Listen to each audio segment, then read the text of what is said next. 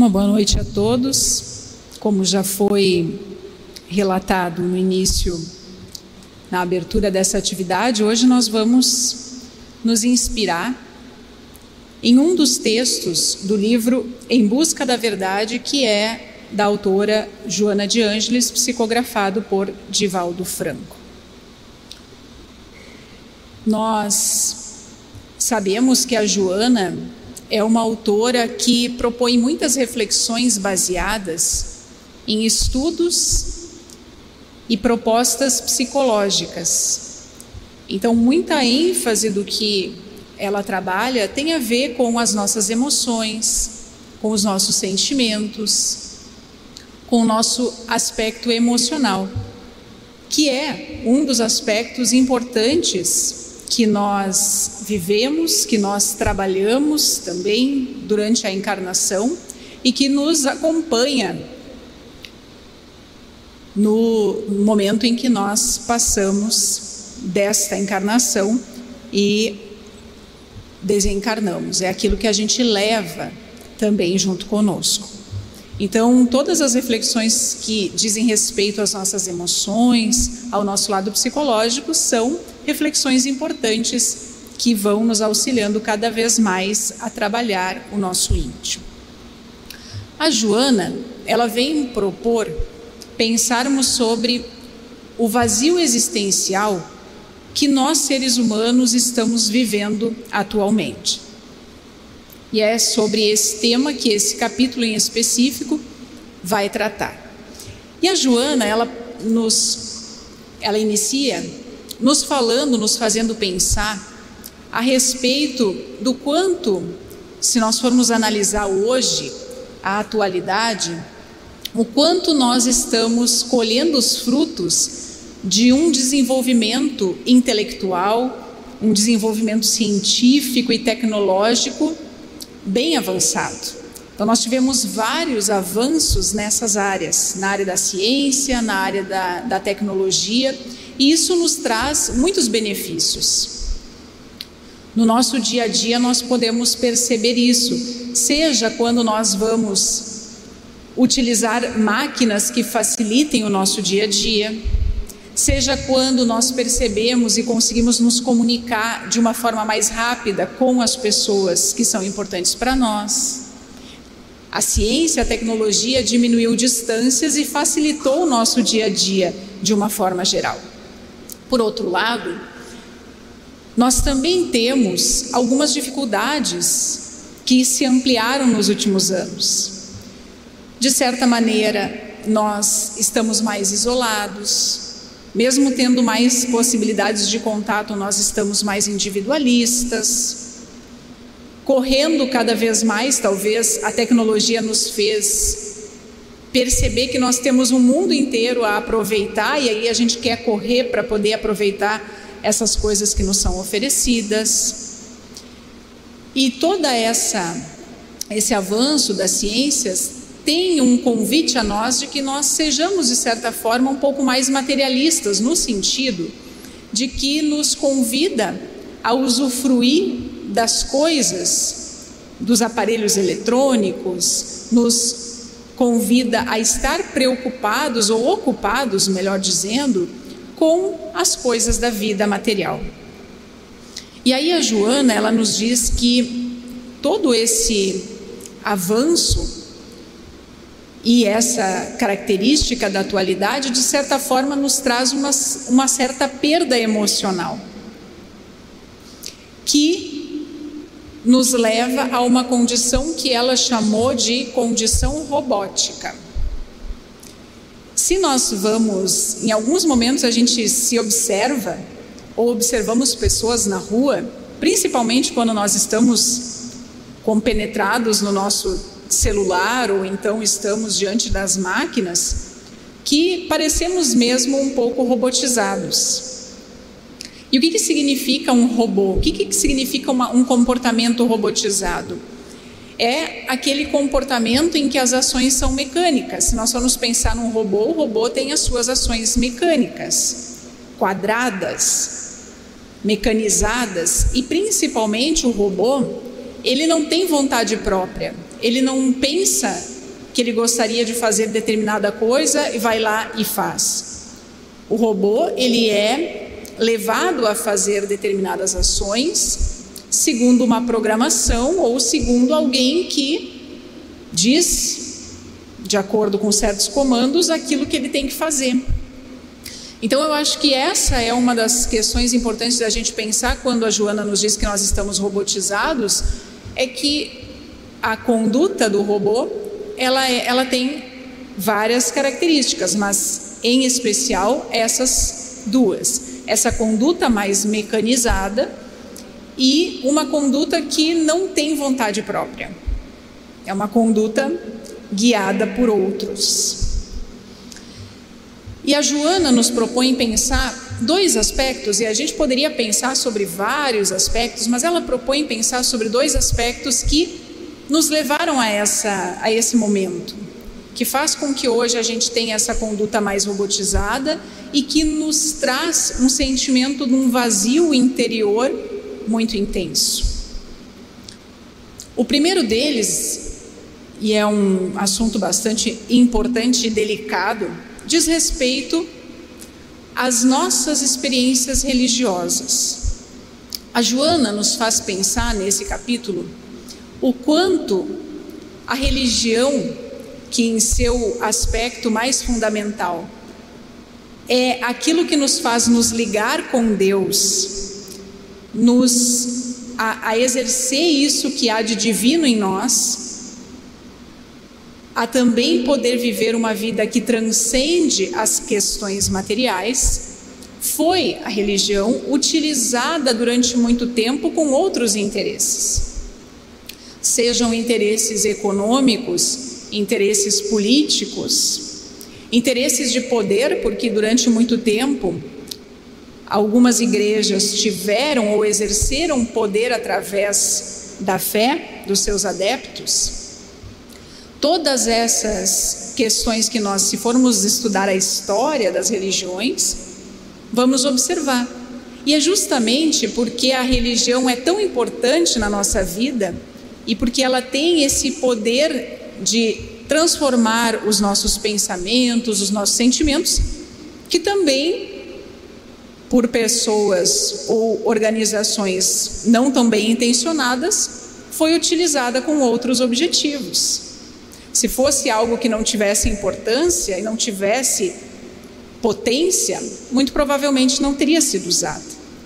Mas a Joana, ela nos propõe pensar também, e aí no aspecto mais psicológico dessa situação, que durante muito tempo e até hoje, algumas pessoas se utilizam, se refugiam na religião daqueles sentimentos mais primitivos.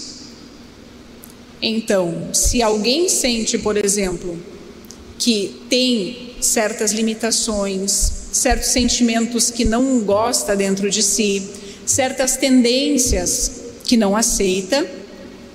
Muitas pessoas durante toda a história com essas características se refugiaram na religião. Essas são palavras de Joana de Ângeles. E com isso acabavam utilizando a religião para, para transmitir às pessoas, aos adeptos dessas religiões, as suas fraquezas, as suas dificuldades, os seus sentimentos não tão positivos. Então, se nós formos avaliar, dentro daquilo que Joana disse, vou ler a, a, o trecho em que ela fala a respeito disso. Que muitos líderes religiosos, muitas pessoas envolvidas de uma forma mais direta em diversas religiões, mas também, e aqui é importante a gente poder pensar, que muitas pessoas que dentro das suas famílias eram as transmissoras dos, dos valores religiosos, em nome da salvação, diz Joana, castram os valores intelectuais e a sensibilidade dos crentes, submetendo-os aos seus caprichos e insânias. Proíbem tudo quanto pode proporcionar-lhe alegria de viver, liberdade de pensamento, ampliação do sentido da vida, porque se encontram conturbados e invejam os saudáveis. Então, quando a Joana fala sobre isso, ela fala sobre algo que muitas vezes nós, quando nós recebemos os conceitos religiosos, nós também interpretamos a partir dos nossos conflitos. Cada um pensa as coisas de acordo com as suas experiências. E durante muito tempo, dentro de espaços religiosos, sentimentos não tão positivos faziam com que as proibições eram trazidas, ou então aquela ideia de que tem que se acreditar nas coisas sem pensar. Não, você tem que acreditar nisso. Aquele sentimento de que tudo, se é para ser divino, se é para ser religioso, tem que ser contraponto ou tem que ser contrário a tudo que diz respeito ao que é da vida. Essa contraposição que muitas vezes nos foi colocada. Então, existem pessoas que até hoje carregam os resquícios disso, porque lá na sua família estavam, a família estava dentro de um determinado grupo religioso e muita, muito da transmissão dos valores religiosos eram acompanhados por essas proibições, que tudo era pecado, que tudo era algo que deveria ser evitado, trazendo um lado pesado para a vida. E isso nós observamos até hoje, inclusive com certas ideias religiosas que proíbem as pessoas de viver certas experiências com seu próprio corpo, que precisam trazer para o corpo determinadas características. As teorias do sacrifício, de que tem que se sacrificar porque isso, de certa forma, vai expiar certos pecados. E às vezes a gente acha que essas ideias mais de proibição, de que nada é possível ou que tudo que for da vida deve ser evitado é algo que do peso da vida, né?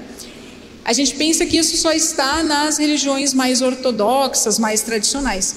Mas esses dias eu escutava uma pessoa que me falava a respeito do quanto a forma como a mãe dessa pessoa havia trazido para a vida e para a convivência com ela algo muito pesado em nome da religião.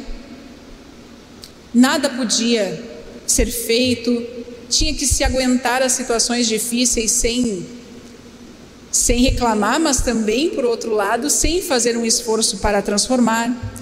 E essa família era uma família espírita. Mas talvez por conflitos, por dificuldades, os conceitos espíritas foram entendidos dentro de um paradigma e do, ainda com resquícios dessas ideias religiosas mais castradoras, mais proibitivas. Então, essa pessoa falava: Eu sempre escutei da minha mãe que as coisas que eu estava passando, por mais difíceis que fossem, eram coisas que eu tinha que aguentar porque eram karma. Mas naquele caso, ela estava falando de situações que ela poderia modificar, que teria como fazer um esforço para melhorar. Então, muito provavelmente, essas ideias foram interpretadas a partir de conflitos íntimos também. Em todas as religiões, nós podemos trazer resquícios dessas ideias punitivas dessas ideias proibitivas, se isso é algo que nós trazemos no nosso interior. E aí a Joana diz que, por outro lado, enquanto muitas religiões traziam para os seus adeptos essas ideias de que a vida tinha que ser uma tortura, em resumo, outras filosofias, como do positivismo, do existencialismo e do niilismo, apresentavam um lado agradável da vida um lado bom, um lado de se pensar, de se centrar também um pouco da atenção na existência material. Só que, por outro lado, por mais que se apresentasse essa, esse lado positivo, esse lado bonito da vida, acabava também mostrando o lado bom de certos prazeres materiais, do ter cada vez mais, ter posses, ter coisas. Então, de certa maneira, nós encontramos aí esses lados opostos. Enquanto as religiões traziam o lado pesado para a vida, a ciência vinha mostrar o lado bonito, o lado. Foram dignificando, como nos diz a Joana, a vida, tornando a ciência quase que um Deus, indo para outro lado. E o que que isso uh, nos faz, é importante para que a gente possa pensar? Porque muitos de nós, e muitas pessoas que hoje não se encontram em grupos religiosos, são pessoas que trazem esse peso. Esse peso que as ideias religiosas nos colocaram durante muito tempo de que a vida tem que ser um martírio, de que a vida tem que ser difícil, tem que ser pesarosa. E aí a religião acaba se enfraquecendo, porque muitas pessoas, quando encontram as ideias boas sobre a vida que a filosofia traz, as ideias boas sobre a vida que a ciência traz, acabam virando as costas para a religião se a religião é algo pesado. E aí a religião foi aos poucos se enfraquecendo nas famílias. As ideias religiosas começaram a não ter mais tanto espaço. E isso é algo responsável por cada vez mais nós estarmos mais fracos emocionalmente, com mais dificuldades emocionais. Por exemplo, nós temos muitas famílias que não iniciam seus filhos em religião nenhuma. E isso, de certa forma, se nós formos pensar, é algo que não dá a possibilidade para que essas crianças e esses jovens construam uma noção de religiosidade, uma noção transcendental, uma noção de espiritualidade, espiritualidade que é necessário à nossa vida. Ficam mais ou menos que soltas. Ah, quando crescer, vai escolher o que vai fazer. Quando crescer, escolhe se quer religião ou se não quer religião. Mas, pensemos bem, se alguém que foi educado numa religião X, hoje pode dizer que não quer a religião X, mas quer a religião Y, é porque teve a religião X. Alguém que não tem nada, não tem opção. Até pode ser que crescendo, vá pensar ou vai ter aquele desejo íntimo de buscar respostas para a vida e vai procurar uma religião. Mas muitas vezes não se tem nada para trocar. Como que eu vou colocar alguma coisa no lugar de algo que não ocupou lugar nenhum?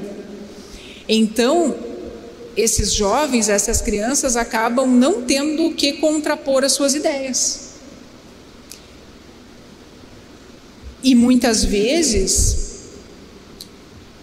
isso traz um certo, mais do que um certo vazio, uma visão muito materialista para a vida. Porque não se pensa sobre outras coisas que não seja a vida atual. Isso é algo muito delicado e que tem trazido cada vez mais esse vazio existencial que nós observamos em crianças, em jovens, que foram acostumados a acreditar no Papai Noel, mas não foram acostumados a acreditar em Deus. Não que nós possamos comparar Papai Noel com Deus, mas os pais que tiveram a possibilidade de ter uma religião, pelo menos para dizer que não queriam, privam seus filhos da possibilidade de acreditar em alguma coisa. Pelo menos na fase infantil quando estão mais suscetíveis. Pois sabemos que na fase juvenil ou adulta, cada um pode escolher aquilo que quer.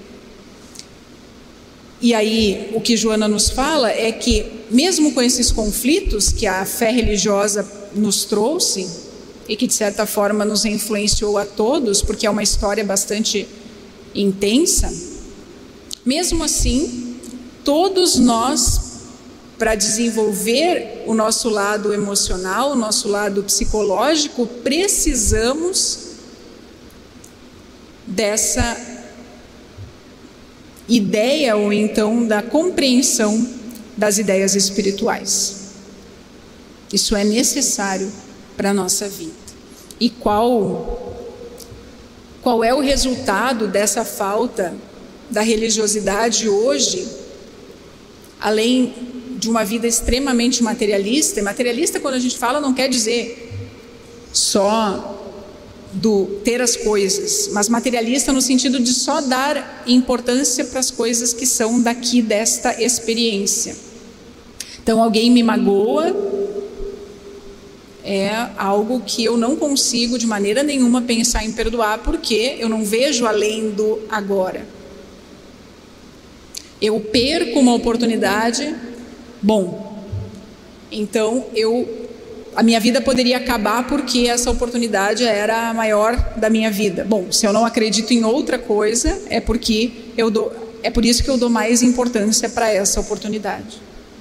Já escutei jovens dizendo que se não conseguirem crescer e ter as coisas que sempre tiveram porque os pais fazendo muitos esforços satisfazer, satisfizeram todos os seus desejos, podem morrer.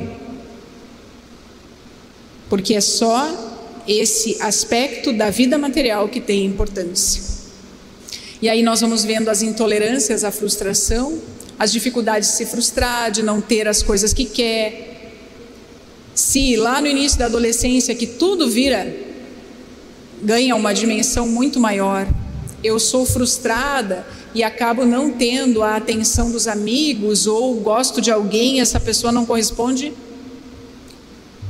Para muitos jovens que não têm uma iniciação e uma ideia religiosa bem consolidada, o suicídio é o resultado, é a solução.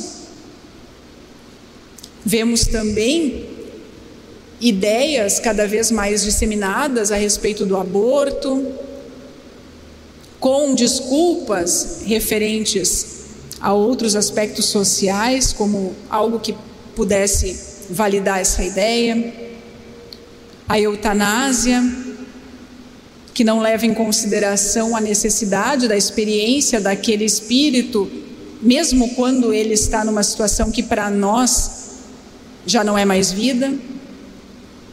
O suicídio, então, como falamos nesses exemplos desses jovens, todas essas alternativas passam a ser coisas possíveis, porque é só a vida material que tem importância.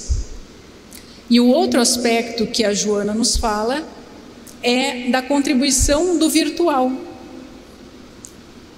O quanto essa dimensão virtual que alguns anos atrás não existia. Na década de 90, nós nem imaginávamos que um dia nós iríamos nos conectar à internet, por mais que em alguns lugares já começasse a despontar. O virtual, que de uns anos para cá começa a ser um espaço na nossa vida, facilitou a comunicação, mas também nos trouxe algo para nos deixar ansiosos.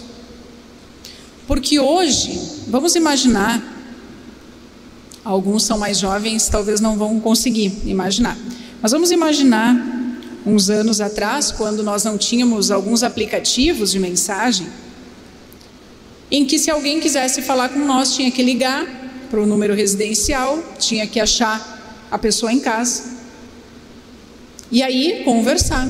Então tinha que ter muita coisa para acontecer uma conversa, se a gente for pensar por hoje.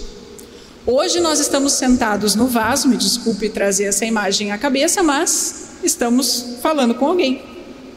Estamos nos informando. E isso nos traz uma ansiedade com aquela sensação de que eu tenho que responder todo mundo. Como é que alguém vai falar comigo e eu não vou responder? Nos deixa ansiosos, nos deixa devendo alguma coisa sempre para alguém.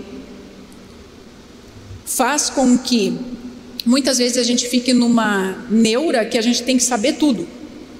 Ainda mais agora com os cursos online, nós queremos saber muitas coisas.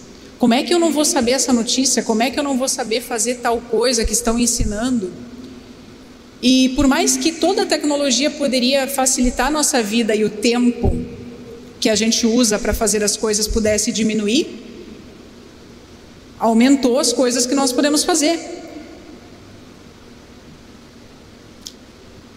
Na época da minha avó, se ela quisesse almoçar galinhada, ela tinha que matar a galinha, depenar a galinha, tinha que fazer todo o processo e eu acredito que ela levava a manhã inteira. Hoje é só pegar o frango no freezer e colocar na panela e em meia hora está pronto.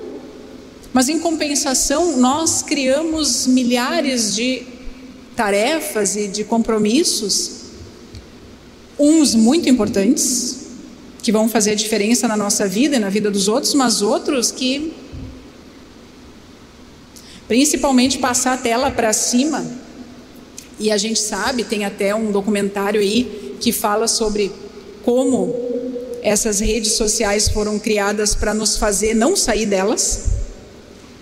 É muito bom a gente estar tá lá no, nas redes sociais e a gente procura por um chinelo para comprar e no outro logo todos os chinelos do mundo aparecem para que a gente saiba que eles estão à venda. Isso é muito prático, mas por outro lado faz com que a gente se crie uma uma ansiedade por ver chinelos. E a gente vai vendo, eu quero saber qual é o próximo, quais tem. Claro que é uma, um exemplo de brincadeira, mas é mais ou menos isso que acontece com outras, outros assuntos. Nós queremos saber mais e nós vamos continuando. Eu quero saber o que aconteceu na vida do outro. E isso vai gerando certas ansiedades. E, de certa maneira, como nos diz uh, Joana, acaba nos trazendo certas ideias de que e conceitos de coisas que talvez não sejam tão importantes para nós. Aí as nossas relações ficam mais virtuais também. Existem pessoas que só se relacionam no virtual, não conseguem se relacionar no presencial. De certa maneira, nós vamos aprender como deixar os nossos corpos cada vez mais perfeitos, mas o íntimo acaba ficando de lado, porque o que aparece lá na foto da rede social não é o que está dentro é o que está fora. Então a gente tem que deixar o que está fora bem arrumadinho. E, de certa forma, a falta de comunicação verbal, escrita. A época que nós trocávamos cartas, daí levava tempo para a carta chegar, e aquela vontade de que a carta chegasse logo, esse desejo, esse, esse encantamento pelas coisas, hoje as crianças de hoje não vão saber o que é isso, talvez vão saber o que é outras coisas, mas isso não vão saber. E se nós formos ver, isso acaba dificultando uma comunicação mais profunda. É só nós irmos um restaurante agora. As famílias vão estar sentadas, cada um no seu aparelho, as crianças hipnotizadas no desenho, comendo, nem prestando atenção no que está comendo. Parece que a gente está endemonizando esses tempos, mas é que quando a gente olha assim e pensa que algo precisa ser questionado, a gente acha um pouco estranho que duas pessoas, um casal, saia para comer e olhar o celular ao invés de conversar. E qual é o efeito disso na vida das pessoas? Na vida das nossas crianças, o efeito disso hoje é gravíssimo. Nossas crianças não estão se desenvolvendo por conta dos meios digitais. Por quê? Uma criança, quando é pequena, ela precisa do olhar do outro para se desenvolver. E o olhar do pai e o olhar da mãe não está o tempo necessário nela. E o olhar dela, quando ela ainda não tem capacidade nem visual e nem cognitiva e nem emocional, está numa tela de 70 e sei lá quantas polegadas. Então as nossas crianças não estão se desenvolvendo por conta da falta de olhar que nós estamos, de certa maneira, o olhar que nós não estamos dando para elas. Sem contar, então, os jovens que criam certas obsessões pelos exemplos e pelos ídolos que a internet traz e que precisam seguir esses exemplos. Que dirá então se não tiverem construída a noção de religiosidade e espiritualização necessária para ter força moral para dizer: isso não é bom para mim. Talvez não, esteja, não estejamos dando para os nossos jovens essas condições. E nós adultos, cada vez mais agitados, mais apressados, mais ansiosos, sem conseguir nos sentir preenchidos e satisfeitos. Diz a Joana, com as exceções compreensíveis, vive-se o período no qual a sociedade encontra-se enlouquecida buscando coisa nenhuma. Que interessante poder pensar que nós estamos enlouquecidos buscando coisa nenhuma. Vamos trazer isso para o nosso dia a dia e vamos pensar. Quanto da nossa correria, das coisas que nós fazemos, é em busca de algo que vai acrescentar mesmo, que vai fazer diferença, que vai nos, nos satisfazer, que vai nos trazer aquela sensação de que a vida está valendo a pena. E aí ela diz: em razão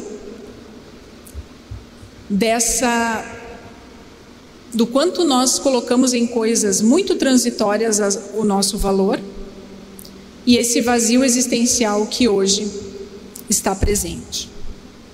Então nós precisamos pensar sobre essas questões. Claro que quando nós pensamos assim, tá, parece que nós estamos endemonizando. Mas talvez, porque está tão normal, é necessário que a gente olhe para essas coisas pensando: peraí, talvez a gente precise colocar uma balança e equilibrar. Precisamos, com isso, pensar que aquilo que o Espiritismo nos propõe é outro tipo de experiência e de reflexão religiosa, muito diferente dessa e desses resquícios que nós podemos carregar, que nos dizem que tudo é proibido, que tudo é suplício, que tudo é difícil, Vamos abandonar principalmente aquela uma, uma afirmação que muitas vezes nós dizemos, no, mesmo nos meios espíritas, que como é difícil, que como nós somos imperfeitos, porque nós não conseguimos ainda uh, o mínimo, a gente está sempre, de certa maneira, focando no lado negativo. Quando os nossos olhares precisavam estar naquilo que é belo na vida, naquilo que nós temos a conquistar, naquilo que nós temos à nossa disposição, naquilo que nós conquistamos com o olhar da responsabilidade daquilo que nós temos que conquistar e não da culpa porque nós ainda não conquistamos. Culpa e responsabilidade são coisas diferentes. Então, nos responsabilizar por certas coisas é importante. Mas se a gente continua sempre achando que tudo tá ruim, que tudo tá errado, que como é difícil. Se a gente for ver uma criança quando ela vai fazer o tema, ela chega no tema e olha e diz assim: "Ah, mas isso é muito difícil". Ela não faz. E muitas vezes ela diz que é difícil para não fazer. Que daí ela vira e vai. Então, se a gente olhar para aquilo que nós temos que conquistar ou aquilo que a gente precisa melhorar em nós e a gente disser assim: Ai, mas que difícil. É, ah, eu estou muito longe ainda. Ah, como eu sou imperfeito, nós vamos virar as costas e continuar do mesmo jeito. Então nós temos que olhar de uma forma positiva para a vida e para as nossas conquistas, para que isso nos faça nos responsabilizar por aquilo que nós ainda temos que conquistar. O Espiritismo, quando nos traz a noção do livre-arbítrio, vem nos mostrar que nós estamos dia após dia reescrevendo a nossa história. Então, por mais que certas coisas que nós vivemos hoje são o resultado de escolhas passadas, nós não somos uma marionete que simplesmente está, ah, olha só, eu tenho que então ficar nessa situação difícil, complicada, todas as situações eu tenho que aceitar como sentado no meu sofá. Não, a gente tem que olhar para as situações e pensar: bom, se eu estou nessa situação difícil e eu sei que eu tenho livre-arbítrio e que Deus me dá a chance de cada dia reescrever minha história, o que, que eu posso fazer para melhorar? Essa precisa ser a nossa ideia enquanto espíritas que compreendem a bondade de Deus em relação às experiências que nós temos. E principalmente quando nós pensamos na imortalidade do ser, é que a gente possa pensar no dia a dia, no meu dia a dia. O quanto eu dedico tempo, espaço, energia, ansiedade, nervosismo, estresse para coisas que importam mesmo. Será que eu estou correndo, correndo, correndo e atrás de coisa nenhuma, como diz Joana? Será que aquilo que está me desgastando, está tirando a minha saúde, porque muitas coisas nos deixam mal? Às vezes é um sintoma atrás do outro, desgastando o meu organismo, está me desgastando emocionalmente. Será que essas coisas elas são importantes mesmo? E a gente poder fazer essa avaliação. Para que nós possamos dentro desse momento em que o vazio existencial, de certa forma, é também uma consequência de certas coisas da nossa história, que nós possamos, amparados pela doutrina espírita, olharmos com olhos bondosos e positivos, otimistas para a vida, fazendo a diferença nessa nossa transformação interior, buscando a felicidade que nos é possível. Porque se nós estamos aqui, nessa oportunidade é porque nós merecemos ser felizes e porque Deus acredita que nós somos capazes. Agradeço muito a atenção de todos e que nós possamos, com essas reflexões, aliviar a nossa nosso peso no nosso dia a dia e preencher de coisas boas qualquer vazio existencial que possa aparecer. Muito obrigada.